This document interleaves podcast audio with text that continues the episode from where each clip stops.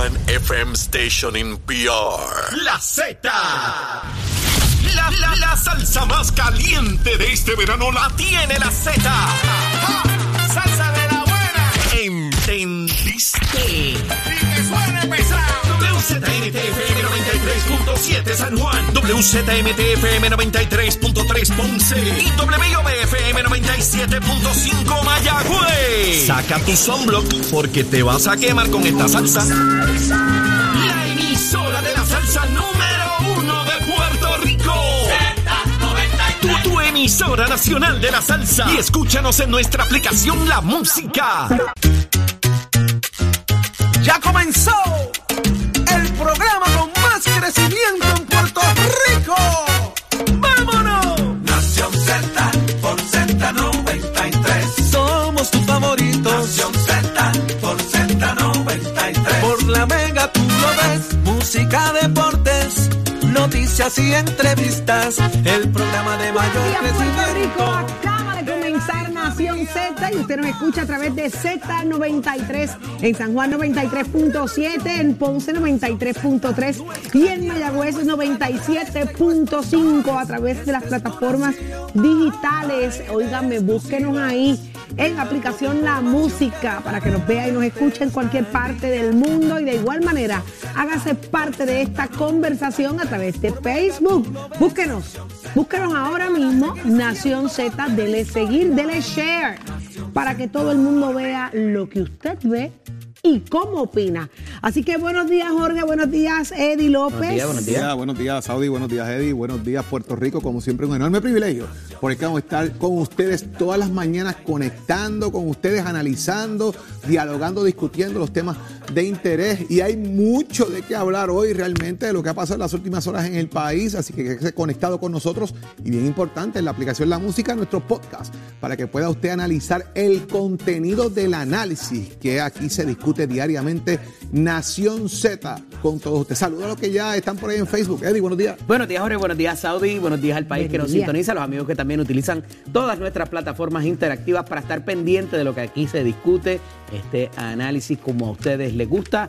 Hoy, jueves 16 de junio del año 2022, tú nos ibas a cantar algo, porque de momento te agarraste el oído, yo- así como hace Juan Luis Guerra. Yo pensaba que nos ibas a cantar algo. ojalá que llueva café en el campo. No, ojalá que lleva gasolina en el campo, gasolina, petróleo o algo gasolina para no, que. pero, pero algo que llueva. Es placas solares. El precio de la. Que lluevan ¿cómo es placas la- la- la- solares. de los hospitales. No me diga que los médicos se fueron. Ahí está. Oh, oh, porque esa, esa canción es un espectáculo de canción. Gracias, No de que generaciones. Con, Sin cómo- y con lo que dice esa canción es una realidad. eh, eh, Que los rayos X se fundieron. Los rayos X se fundieron. Y que, el, ¿Sigue? y que el suero ya su- lo usaron para Ajá. endulzar el café. el café. Ajá. Está bien. Eh. El café que me miran a mí encima por la mañana. Achero, no la deje, Achero, no la deje cantar. Que tú- Ca- tú. Achero, le, le metemos al merengue, a la salsa, todo lo que tú pongas ahí arriba también. No, yo sé que tú eres polifacética en tu estilo. Ah, Y ese bozarrón, cuando me lo dice esta hora de la mañana, yo me lo creo. Yo me lo creo. Da- dame, dame tu, tu, Ese soy yo. tu, no, no. Ese soy yo. Ese eres tú, Achero. Pero ¿cómo es que tú dices? ¿Cómo es? El balance de la vida. La vida es un balance, hay que buscar siempre el equilibrio. Ay, ya está. Vámonos con eso, señores. Un programazo lo que tenemos preparado en la mañana de hoy. ¿Y quiénes nos acompañan, Jorge? Ay, Va a llegar hasta acá eh, nada más y nada menos que Javier Jiménez, el alcalde de San Sebastián. Señores, ¿qué va a pasar con el fondo de equiparación? ¿Habrá o no habrá eh, eh, eh, paro por parte de los municipios? ¿Cómo vamos a atender esto? Ya la Junta ha dicho que va. ¿El fondo de qué? Nah, eso no va. Qué nos dice el alcalde. La Junta está, está alzada.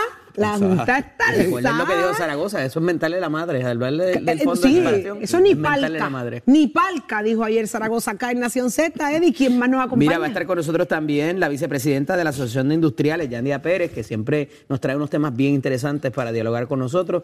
Todo esto del estancamiento y la inflación y el aumento de las tasas de interés, todo esto tiene mucho que ver y, y me imagino que eh, ella nos hablará de esto. Y como todos los jueves, llega por ahí Julito Ramírez de Arellano, que traerá con la letra y la guitarra. Usted no se lo puede perder y de frente al país nuestro licenciado Leo Aldrich con un análisis completo de todo aquello que duele en el alma en nuestro país. ¿Y quién está más que lista? Ella es Carla Cristina, con los titulares. Buen día, Carla. Buenos días. Buenos días, Saudi, Jorge Eddy, las personas que nos ven a través de nuestro Facebook Live y los que nos escuchan a través de Z93. En los titulares tenemos que la empresa Luma Energy solicitó ayer al negociado de energía un aumento de 17.1%. Así lo voy a repetir, 17.1% en la tarifa de energía eléctrica para el próximo trimestre que comienza en julio. Y en respuesta, el gobernador Pedro Pierluisi urgió a la legislatura a que apruebe un proyecto que podría evitar un aumento en la tarifa de la luz, tal como lo propone Luma. Sin embargo, la Junta de Directores de la Unión de Empleados de la Corporación del Fondo del Seguro del Estado se ha expresado anteriormente en contra del proyecto que ordena el retiro de 165 millones de dólares de la reserva de la corporación para mitigar precisamente el aumento en el precio del combustible. Mientras en temas internacionales el presidente de Estados Unidos Joe Biden pidió a las refinerías de su país producir más gasolina y diésel, afirmando que sus ganancias se han triplicado durante la guerra entre Rusia y Ucrania. Vuelve a hablar de un aumento en la factura de luz, siendo este el séptimo aumento desde que tomaron las riendas del país. ¿Hacia dónde vamos? Mire, ya yo no sé, ya yo no sé, yo perdí la dirección, yo no sé qué va a pasar con los, con los comerciantes, con los pequeños, medianos comerciantes y con los grandes. ¿Se irán esta, esta, esta, estos, estos negocios de Puerto Rico ante el alza de la luz? ¿Qué usted va a hacer con, con, el, con el bill de la luz cuando le llegue con un aumento más? Y si escucha a Eddie López, señores, Eddie dice que se esperan más. Eso lo vamos a discutir a partir de este instante. Póngase el cinturón de seguridad, usted que va de camino al trabajo, y vamos a analizar esto, porque esto lo tiene, esto, esto llora de verdad ante los ojos de Dios, porque no sé qué va a pasar con nuestra isla. Para, calentar el café, estufa de gas y olvídense la estufa ni- eléctrica. pero ¿y ¿sabe? cuánto cuesta el gas? Porque mira, está caro pero, también. pero rinde más. Rinde más que lo que usted va a pagar por energía eléctrica ahora. Mire, mire esto, va- vamos a empezar por aquí varios temas que me parecen importantes. Ayer nosotros hablamos aquí en este programa del tema de cómo vamos a hacer un país más eficiente y atractivo a la industria, a los inversionistas. Necesitamos, de alguna manera, ser resilientes en el tema energético. Pero entonces la pregunta es la siguiente. Si yo le sumo 4 centavos al kilovatio hora de factura, que es un 17.1%, que es lo que está solicitando Luma en este caso, ah, y ahora le toca a la Comisión de Energía evaluar y determinar si esto es viable o no. 4.9 centavos sería lo que se sumaría. Saudi, si tú pagas 116 dólares con 14 centavos en tu factura de luz hoy, pagarías 135 con Qué 96. barbaridad. Eso es un aumento de aproximadamente 19 a 20 dólares en la factura de luz que le llega a usted. Ahora, ¿cuánto paga Saudi en Sweet Gallery? Por dar un ejemplo, vamos a establecer que Saudi esté pagando alrededor, el aumento que va a tener en Sweet Gallery puede fluctuar entre 59 a 65 dólares. No, no hay break, no hay pueblo. Pero eso eres tú. Vamos a las industrias, que es donde quiero llegar. Las industrias en Puerto Rico, que son las que están generando de alguna manera también empleo, son las que uno dice que venga la inversión para acá. ¿Usted sabe cuánto puede aumentar la luz mensual en kilovatio adicional?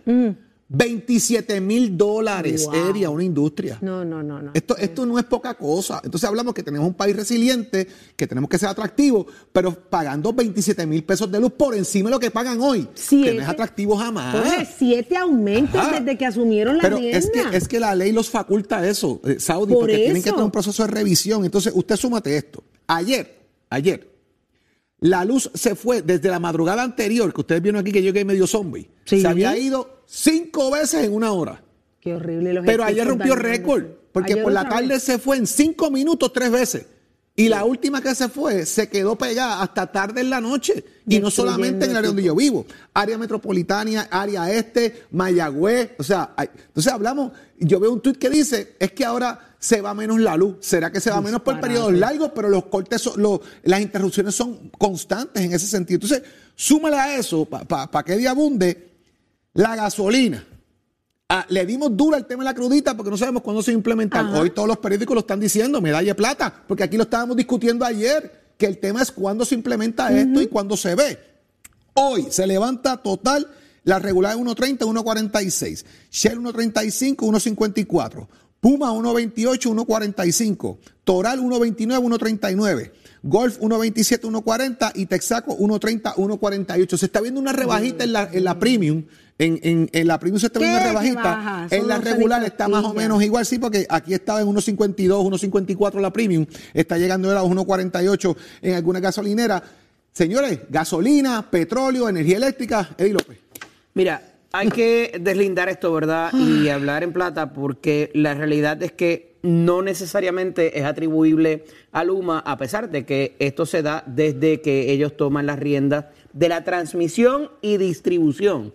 Y aquí está la diferencia porque estamos hablando de la generación, del costo por generación, que no tiene que ver con otra cosa que no sea atribuible a la compra de combustible. Y asimismo ellos lo, eh, lo expresan ayer. Aunque no está en sus manos, esto evidentemente pues tiene que ver con la operación de ellos.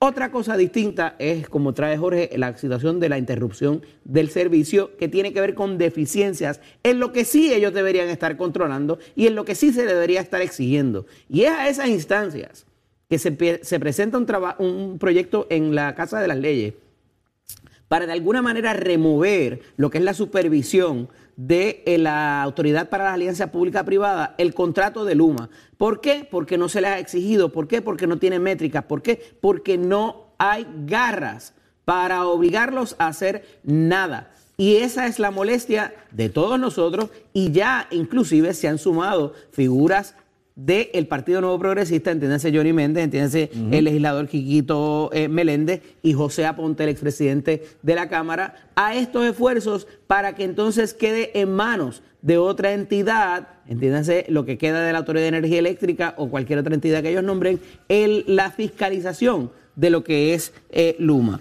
A eso también, pues, el asunto de eh, la, el déficit con el que ellos operan. ¿Qué entidad tú ves que puede hacer eso? Eh, yo entiendo que debe estar en manos de la, de la, de la Casa de las Leyes, o sea, de, una comisión de, Cámara y Senado. Pasarle eso al Capitolio para que se encargue de, fiscalizar de alguna manera enmendar el contrato, que es lo que busca finalmente enmendar el contrato de Luma para que sí hayan esas métricas, para que sí haya exigencias y hayan consecuencias de no cumplir en ellas. O sea, que eso, es el problema. Eso es más o menos arreglar la metida de pata del contrato inicial. Exactamente, exactamente.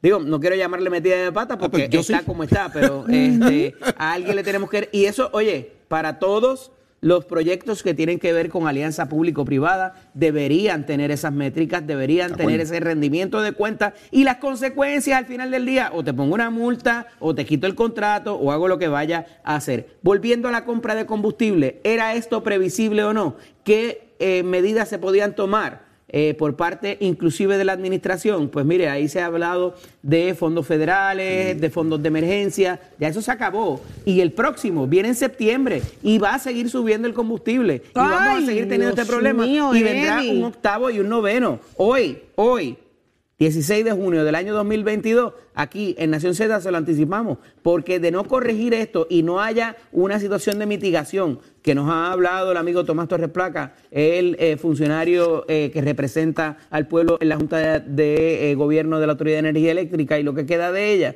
hay que buscar unos elementos para mitigación, sean fondos federales, sea un fondo de aquí, de los que se ha creado para una reserva. Algo tenemos que hacer porque si no va a seguir pasando esto y nos vamos a meter en los 50 centavos kilovatio hora eh, antes de que se acabe el año. ¿Y quién vive aquí? ¿Y quién vive aquí en esas condiciones? ¿Quién hace negocio aquí en, con esas condiciones? A eso le suma el aumento también en las tasas de interés que va a impactar a los compradores eh, y va a estancar la economía, lo que se llama la estancamiento de inflación. Eh, es un, término que se ha utilizado. Las dos cosas y la recesión que no nos las despunta nadie por razón de, de los mecanismos que está tomando la administración Biden para desacelerar lo que es la inflación en los productos de la canasta básica.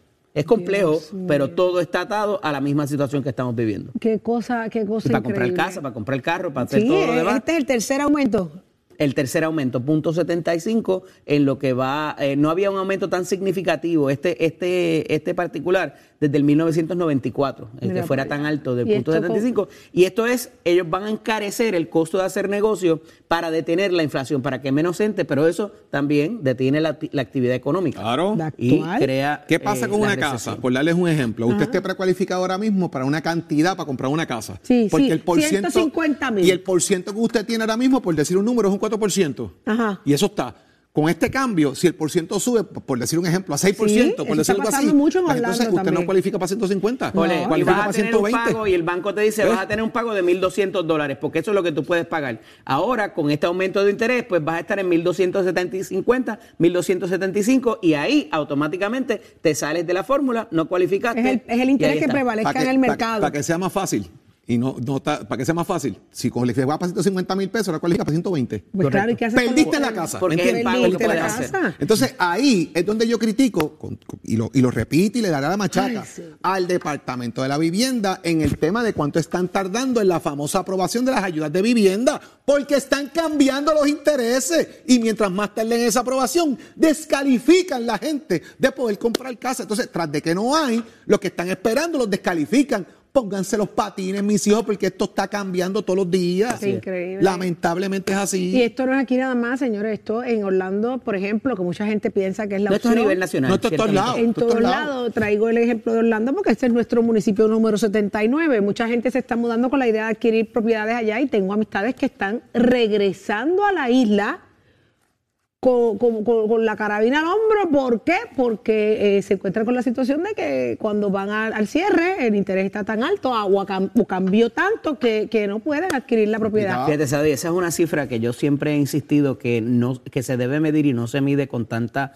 vehemencia, porque tú lo escuchas la gente cuando se va y no, esto está bien malo y yo me voy porque allá todo es... me-". Pero la gente que regresa. Que regresa. Por la vergüenza, porque tienes que volver a vivir con un familiar, porque te, te- te fuiste y vendiste Porque lo todo perdiste y ya no tienes todo. ni muebles. O sea, esa gente, esa estadística eh, se va por debajo de la alfombra y muy rara vez se mide. Y es importante conocerla porque esa gente regresa a la economía de Puerto Rico, regresa al mercado laboral, eh, regresa a muchas de las ayudas que van a necesitar por haber, ¿verdad?, Eh, eh, eh, provocado un nuevo comienzo, comienzo. los estudiantes que regresan al sistema público-privado. O sea, hay mucha, mucha, mucha data de esas personas que regresan que es importante recopilarla para saber dónde estamos parados. Necesitamos que la recopile primero.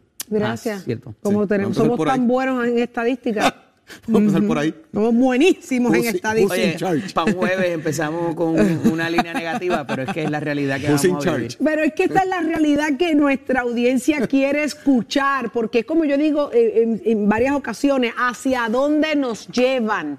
¿Por qué? Porque nosotros eh, delegamos eh, en, en políticos para tomar decisiones por nuestro país. ¿Hacia dónde nos lleva nuestro gobierno? ¿Hacia dónde nos llevan nuestras agencias? Usted tiene que estar al tanto y por eso es que es aquí, en Nación Z, que usted se entera y de igual manera asuntos de justicia, hacia dónde vamos, también nos vamos a discutir más adelante. Hay tres mujeres eh, eh, nombradas ahí, nominadas. Esa es la buena noticia, ciertamente. Esa es la buena noticia. Al Tribunal de Al Distrito. Tribunal de, eh, Federal.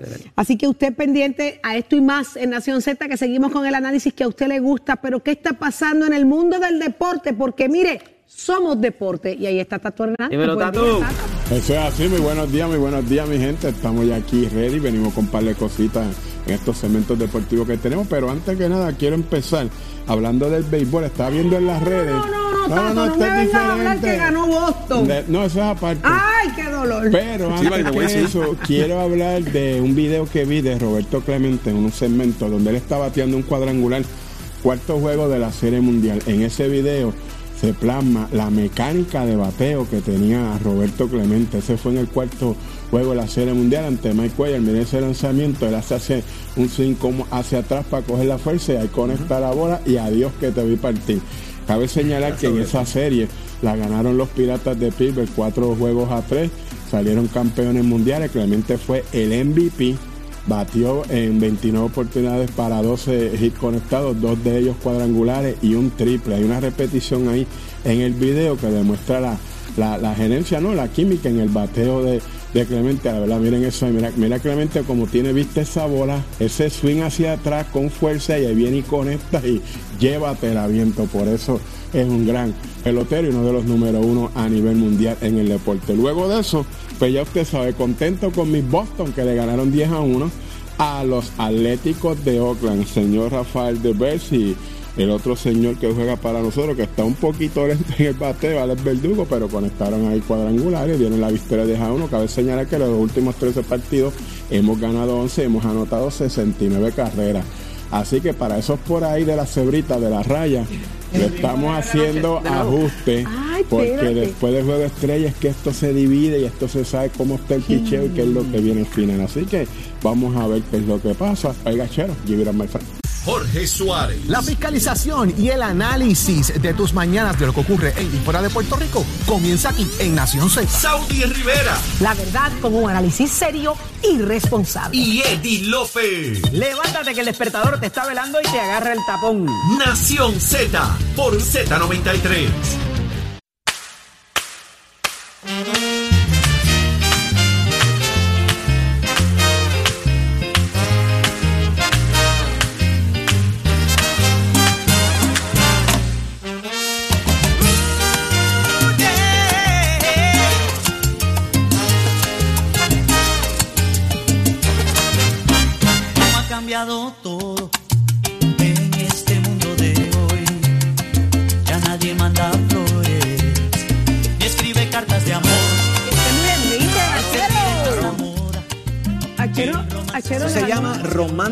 Al Rescate. Se llama esa canción. Mira, ahora sacando el puzuquín, el Bueno, pero es salsero que yo, yo lo dejo por ahí guardado, pero eso está ahí presente. ¿Eh? Hay que salvar al amor. Mira para allá, ya nadie regala flores, eso es cierto. Tú regalas, espérate, espérate, espérate, espérate. Eddie, tú regalas flores, tú eres el romántico. Próximo tema. Eddie, tú no eres el romántico de aquí. Pero este. Ya no regalas flores, en serio, en serio. Es que hay cosas mejores que las flores. Mira, Carla Cristina, tú escuchaste que hay cosas mejores que las flores. Las flores brega, no te creas. Mira, las mujeres uno- somos Oye, sensibles y las uno- flores nos dan una, una, una, una, una, una, una emoción que digo, unos, a mí unos me encanta. petalitos regados así en la cama. No, eso son cositas. cursilería, Eso es eso es.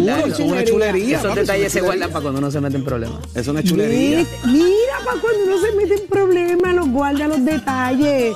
Pero, pero, No a vamos a lo que vinimos, señores. Aterrizó, aterrizó. Vamos al análisis de inmediato. Tratando de salvarte, no de hundirte. No, pero él, él es más honesto todavía, que él dice, no, eso se guarda para cuando uno se mete en problemas, y barata par de capullos de flores y los deja regados por allí. No, eso también tiene su cosa chévere. Eso Ole, tiene por- no tiene que ser por, por nada más que por problemas. Chévere, tú estás como enamorado.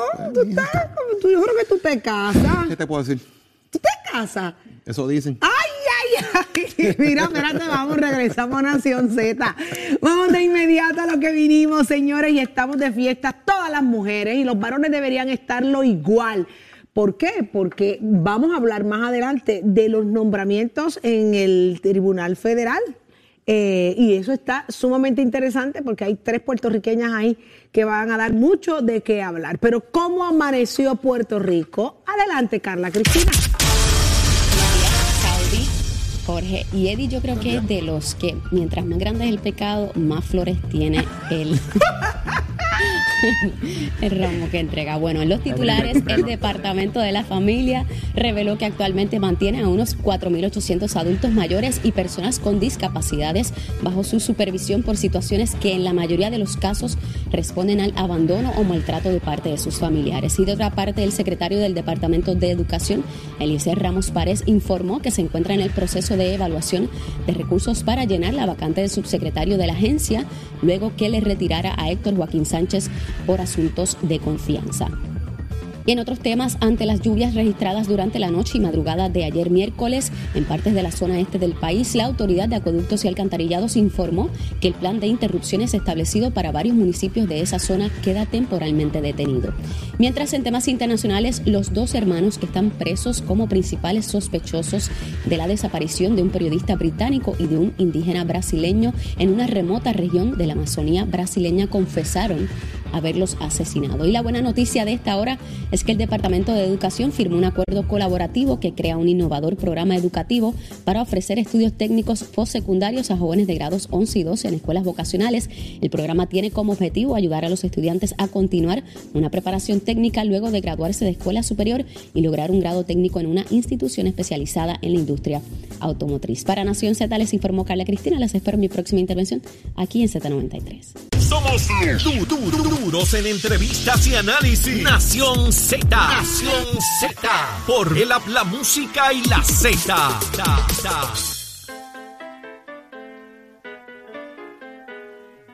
No es una, son tres mujeres. Ahí está. Vamos a hablar de inmediato a, a esta nominada a, a a juez del Tribunal Federal. Eh, denme los detalles, muchachos, de quién es, de quiénes estamos hablando. Mira, se trata de la magistrada, actualmente magistrada en el Tribunal de Distrito de San Juan, Camil Vélez Ribé. Está también nominada la juez eh, Gina Méndez Miró y María Anton Giorgi Jordán, eh, quien es actualmente la secretaria del Tribunal de Distrito de San Juan Federal. Eh, y es importantísimo eh, estos nombramientos por la administración Biden porque refleja una, un- una política pública eh, importante eh, y que tiene que ver también, más allá del género, con las capacidades de mujeres destacadas en lo que es el aspecto jurídico. Eh, tres profesionales de excelencia eh, le han servido muy bien a Puerto Rico, nos debe llenar de mucho orgullo.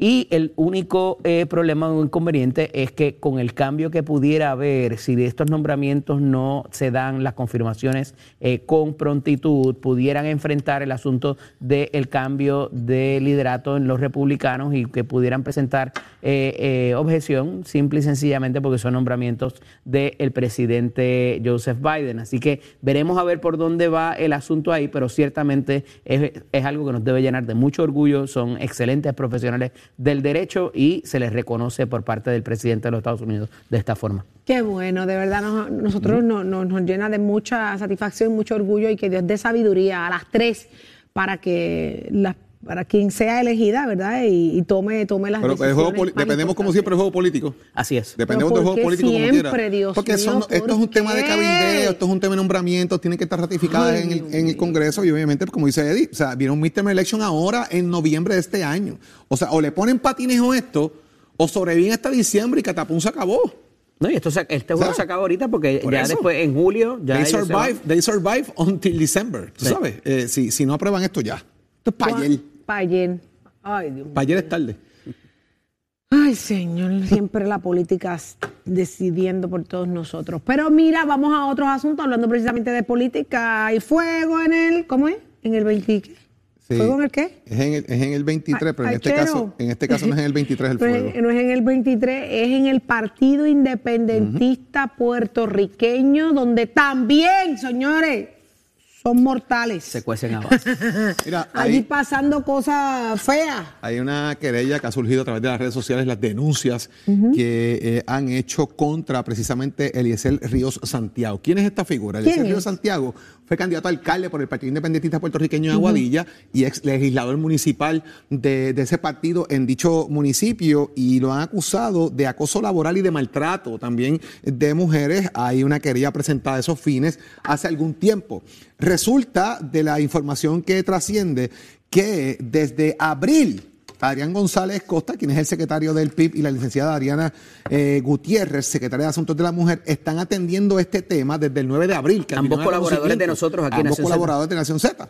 Y es como bien dice Eddie, y están atendiendo esto, Eddie, aparente y alegadamente desde el 9 de abril. Sin embargo, eh, la presión pública surge, sube de tono, porque los padres de, las de las jóvenes imputadas y los familiares están pidiendo acción al, al PIB tan rápido como atacan los demás, que atiendan también los asuntos de ellos, que es el planteamiento que se está haciendo políticamente a los amigos del, del Partido Independentista. Lo que han hecho es nombrar una comisión una comisión interna del Partido Independentista para atender esto, eh, la licenciada Jessica Martínez, de Jaira Velázquez y la doctora Nelly Zambrana. Van a ser las que van a formar esta comisión para evaluar y atender eh, la querella planteada contra ese Río Santiago, militante y líder del Partido Independentista puertorriqueño. Bueno, esto pasa, está, está, en las, está en las mejores familias, para que vea que nadie está exento de situaciones, pero eso a la hora, ¿verdad?, de señalar y de, de- de- de criticar, uno tiene que tener siempre la, la opción de que esto puede pasar al lado de acá.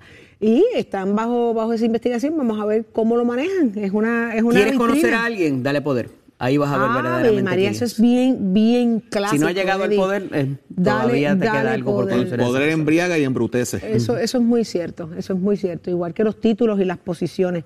Eh, a veces dan poder, dan títulos sin poder, pero el hecho de cargar el título, la- hay gente que se crece por decir yo soy. Así que eh, añadiendo un poco a la línea que trae Eddie.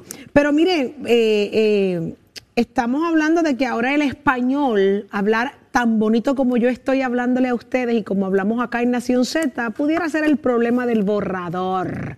Ese borrador que tanto ha dado de qué hablar. El speaking English.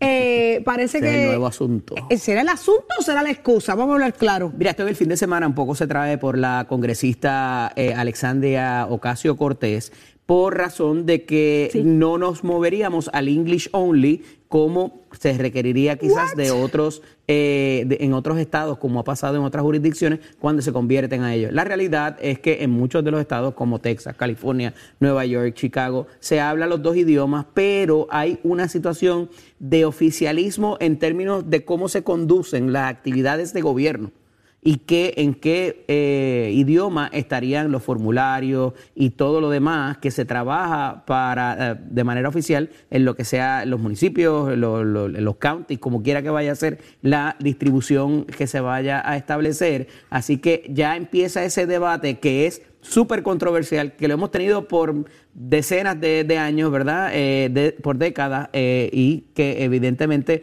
pues va a traer otra, otra discusión en términos de si va a cambiar la idiosincrasia, si se va a perder la cultura, y de nuevo, por eso me refiero a ello como una píldora venenosa, porque esta discusión pudiera de alguna manera eh, traer el bandos que ahora actualmente están de acuerdo con el proyecto a volver a pelearse por cómo queda al final del día ese lenguaje, Jorge.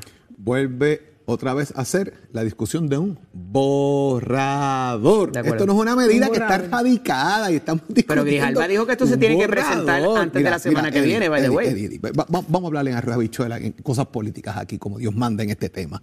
Señores, esta ha sido la eterna discusión de la Miss Universo, del español, del Comité Olímpico, de la representación. E- Esa es la eterna discusión de esto por décadas y décadas y décadas y décadas eternamente. Ahora, ¿qué es lo que pasa con esto? Que los demócratas quieren alejarse de alguna manera del tema del inglés para decir, ah, yo estoy a favor de que los puertorriqueños mantengan su, su idiosincrasia Y y su su cultura, y los republicanos son los que no quieren eso, añadiendo por otro lado la enmienda del English only, porque el entre líneas aquí es que la enmienda venga del lado republicano, y por eso es que va la cosa. ¿Por qué? Mire, dos cosas. Número uno, lo que se presume es que Puerto Rico, si se convierte en Estado, va a ser demócrata.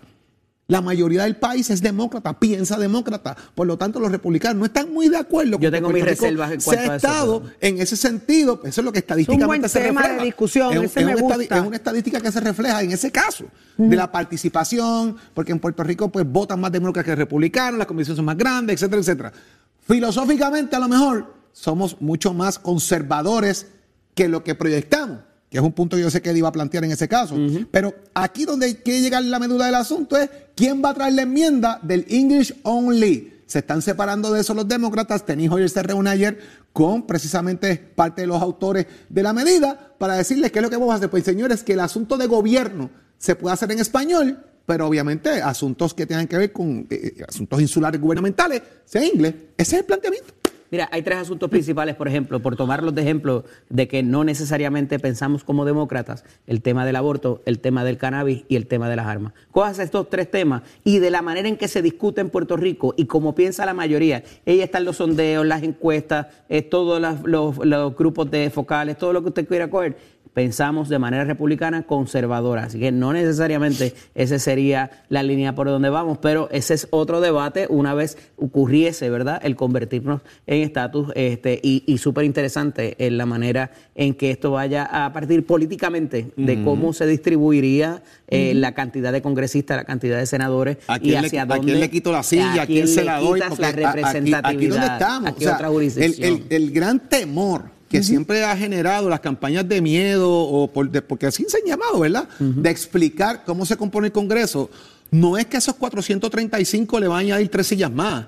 Es que a alguien le van a quitar sillas para sentar eh, gente que representa a Puerto Rico en- con capacidad completa de, de voto y etcétera, etcétera. Y ahí es donde está. Y los chavitos. chavos, etcétera. Entonces, ¿a quién le quitas en el Senado también para sentar a dos personas? Eso es parte de la discusión que se ha generado eternamente. Esto no es una discusión nueva ni estamos eh, eh, inventando aquí locura. Es que ese ha sido el debate congresional. Yo he estado ahí en muchas ocasiones y he escuchado las posiciones a favor y en contra de estos temas. Y, y hay una preocupación general. Who's gonna be out and who's gonna be in? E- Eso es parte del proceso. ¿Y cuánto dinero, al fin y al cabo, por la cantidad de representantes, recibirá Puerto Rico en los aumentos, etcétera, etcétera? Versus eso. Así que ese es un debate que ha estado ahí sonante, constante y resonante, Eddie López. Y el poder que tienen los puertorriqueños a la hora de votar si Claro, está en, claro. en diferentes en diferentes Pero fíjate, estados. eso es lo peor de todo, lo que a mí me parece de este ejercicio, porque al final del día lo que se está buscando es congraciarse con ese puertorriqueño que está allá afuera para decir, mira, le están haciendo justicia a mi papá que se quedó allí, a mis primos que todavía viven allá. Entonces, eh, eh, ¿verdaderamente esto es para las gradas o se está buscando adelantar algún interés de Puerto Rico en particular? Ya veremos por dónde parte, pero si siguen saliendo y siguen surgiendo asuntos como este, eh, más, más cuesta arriba va a ser poder mover cualquier cosa. Cuesta arriba sigue siendo el tema del aumento en, en los- en los- las- las cosas esenciales para poder vivir, señores. Y está vía telefónica con nosotros Alejandro Santiago y él es el vicepresidente del Colegio de Trabajadores Sociales de Puerto Rico. ¿Cómo afectan estos aumentos a la familia? Esa es la primera pregunta, Alejandro. Buenos días, Desde- Alejandro. Desde, el análisis profesional de, de ustedes, ¿cómo es esto? Saludos, Buen día. buenos días a todas las personas que nos escuchan ¿verdad? a través de las ondas radiales y redes sociales y a todos ustedes, encantado de poder estar nuevamente. Gracias. Y pues mira, en efecto, eh, eh, uno escuchar y leer los titulares que, que plantean la posibilidad de que la compañía que administra el servicio eléctrico en Puerto Rico esté solicitando un nuevo aumento eh, al costo de la luz, pues deja en vulnerabilidad a nuestras familias, porque entonces se sigue aumentando la posibilidad de que tengamos que estar eh, en el debate de pagar la renta, pagar el servicio eléctrico, comer o seguir promoviendo el desarrollo de la familia.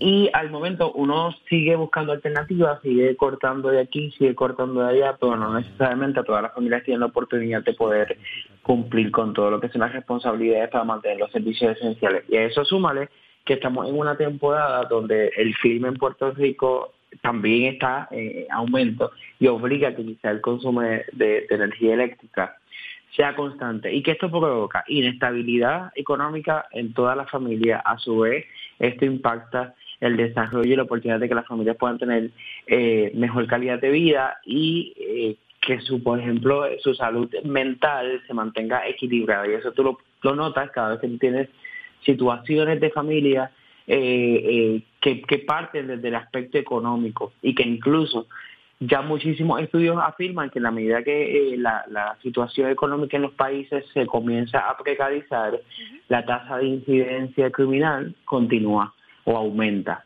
Así que el tema del aumento de los servicios esenciales no es una cuestión de pagar o no pagar, es una, una cuestión que incluso incide hasta en la salud pública de nuestro país. ¿Cuál es el plan? Esa sería quizás la pregunta eh, que pudiésemos tener para atender esto y no la vemos por parte del gobierno central. Es como, eh, eh, nos llena de, frustración, de, preocupación, varios puntos de, los que traes que son muy, muy serios. Alejandro, eh, la ola criminal comienza a aumentar a raíz de, todas estas situaciones y estamos viendo y escuchando cosas que, pues, que, que son predecibles, como, como bien tú has dicho. Así que me preocupa mucho cuál es el plan.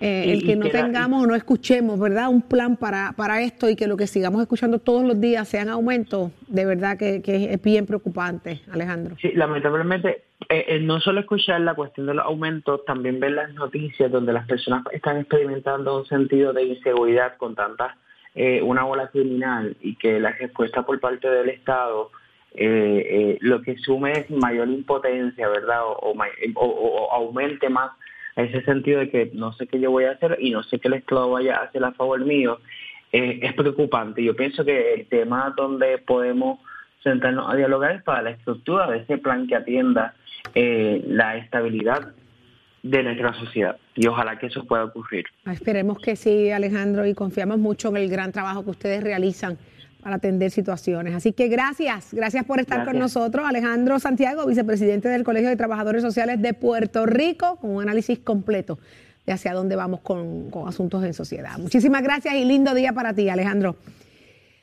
Óigame, en el voleibol femenino la cosa se pone interesante, de eso sabe Tato Hernández. Tato, ven juega, acá. Tato, hoy se juega. Hoy se juega. Tato ¿qué está Aquí pasando? Estoy, aquí estoy, aquí estoy, Titi. Buenos días para ambos. Le pregunto a usted, ¿usted cuando pequeño jugó voleibol? Yo, claro. Tiene Si cara- era bueno o no, eso no te voy a permitir que me lo tiene cara de preguntes. que no jugó ni con patines.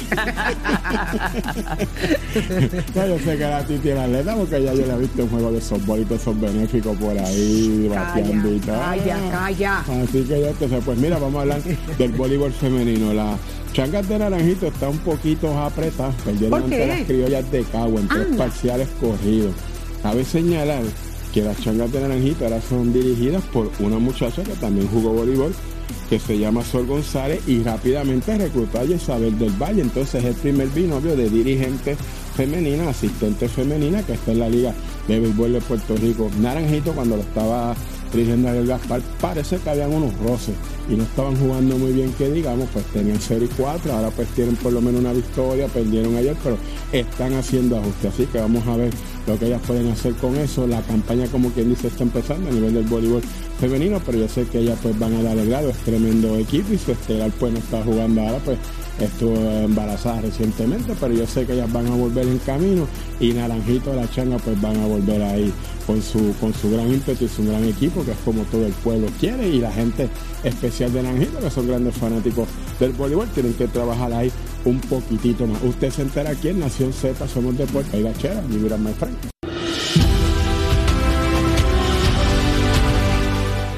Levantando el país, me encanta esta sección, como siempre digo, porque hay muchas maneras de echar el país hacia adelante y el deporte siempre es una gran opción porque siempre pensamos, creemos que la mente ocupada de un niño, de un joven desarrollándose en el deporte asegura un gran futuro, ¿verdad? Para ellos, para, para nuestro país. Así que vamos a hablar con Jorge Dávila, que ya está con nosotros. Buenos días, Jorge. Buenos días, buenos días, Saudi. Jorge, yo acabo de escuchar a Tato Hernández contarnos de que las changas ayer perdieron. Perdieron. ¿Ante quién?